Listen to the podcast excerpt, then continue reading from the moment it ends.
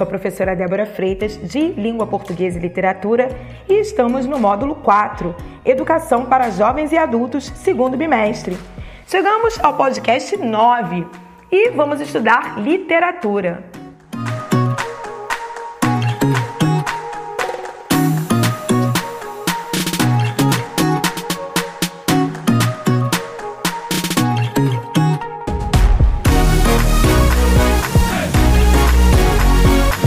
Que a literatura é um tipo de arte e a sua matéria-prima vai ser a palavra. Então, assim como para fazer uma escultura precisa-se de gesso ou de mármore, na literatura é preciso o uso das palavras de forma artística, de forma adequada. A escolha certa da palavra para rimar, para emocionar, para chocar ou mesmo para conscientizar. E a literatura é uma das formas de expressão artística do ser humano, juntamente com a música, a pintura, a dança, a escultura, o teatro, o grafite. E no Brasil, a partir de 1922, nós temos um estilo de fazer literatura, um estilo próprio, um estilo não só na literatura, mas nas artes de maneira geral nas pinturas, na música com Vila Lobos. E foi um, um movimento literário do início do século XX que teve como marco inicial, aqui no Brasil, a Semana de Arte Moderna de 1922, que reuniu vários artistas em São Paulo é, que tinham a finalidade de mostrar ao público uma nova concepção da arte. E eles propunham uma maneira de colocar a arte brasileira no mesmo patamar das demais artes do mundo. Então eles iam é, contra tudo aquilo que representasse uma arte passadista, influenciados por uma arte feita na Europa, construída a partir de, do que o homem observava de ruim no mundo. Por exemplo, a, Primeira Guerra Mundial, que durou de 1914 a 1918. Isso influenciou muito vários aspectos uh, sociais, inclusive as artes. A Semana de Arte Moderna ocorreu no Teatro Municipal de São Paulo. O momento foi marcado pela efervescência de novas ideias e modelos de obras elaboradas em uma nova linguagem, ligada às correntes europeias chamadas vanguardas, como o expressionismo, o futurismo, o surrealismo, o cubismo, o dadaísmo. A proposta dos artistas era a ruptura com o passado. O modernismo no Brasil, ele foi dividido em três fases. Primeira fase ou primeira geração, de 1922 a 1930. Segunda fase ou segunda geração, de 1930 a 1945. E terceira fase ou terceira geração, de 1945 a meados de 1980 mas muitos autores convencionam é, acreditar que até os dias de hoje nós temos o que chamamos de pós-modernismo. Então, até a atualidade, nós temos essa, essa uh, vamos dizer assim, esse enriquecimento do modernismo, a herança deixada pelo modernismo. E uma observação importante é que uma fase não termina assim, os, os autores, os artistas não decidem de um dia para o outro, ah, a partir de hoje acabamos a primeira fase e vamos para a segunda. Não é assim. Essas datas são convencionais, são apenas referências é, para fins de estudo, porque há autores que produziram durante as três fases.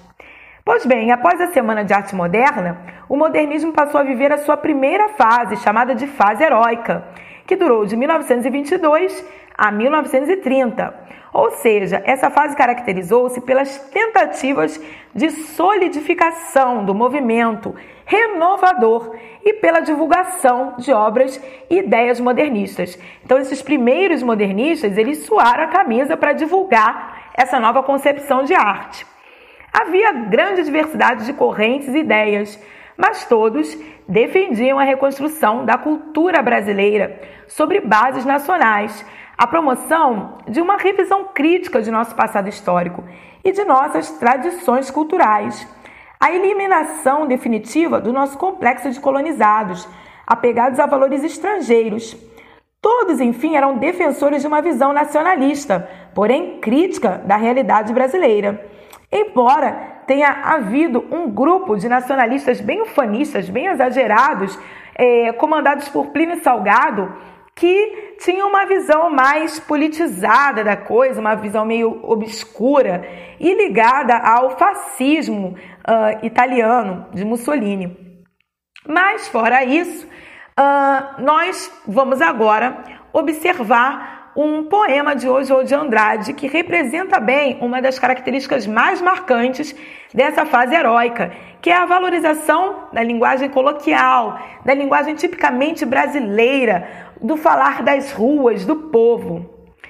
Deixando um pouco de lado aquela estética uh, muito preocupada com o rebuscamento das palavras, com os poemas de forma fixa, como, por exemplo, os poemas, os poemas parnasianos, que é, jogava as palavras, parece que o poeta o tempo todo está procurando palavras, as palavras mais difíceis do dicionário. E já o, o poeta modernista não. Ele quer, ele faz uma proposta diferente. Ouça. Pronominais. Dê-me um cigarro, diz a gramática, do professor e do aluno e do mulato sabido. Mas o bom negro e o bom branco da nação brasileira dizem todos os dias: Deixa disso, camarada, me dá um cigarro.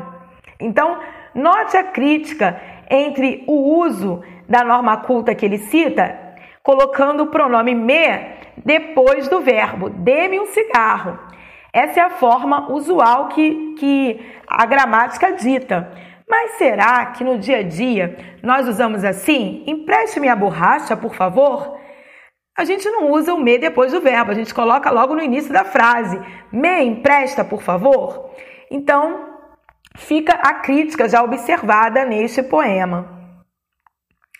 Uh, lembrando que não tem problema nenhum dizer de outra maneira, mas uh, essa forma pronominal de colocar o, o, ver, o pronome depois, dê-me, uh, faz, faze-me, é, essas, essas formas são mais usuais no, nos textos escritos, ok?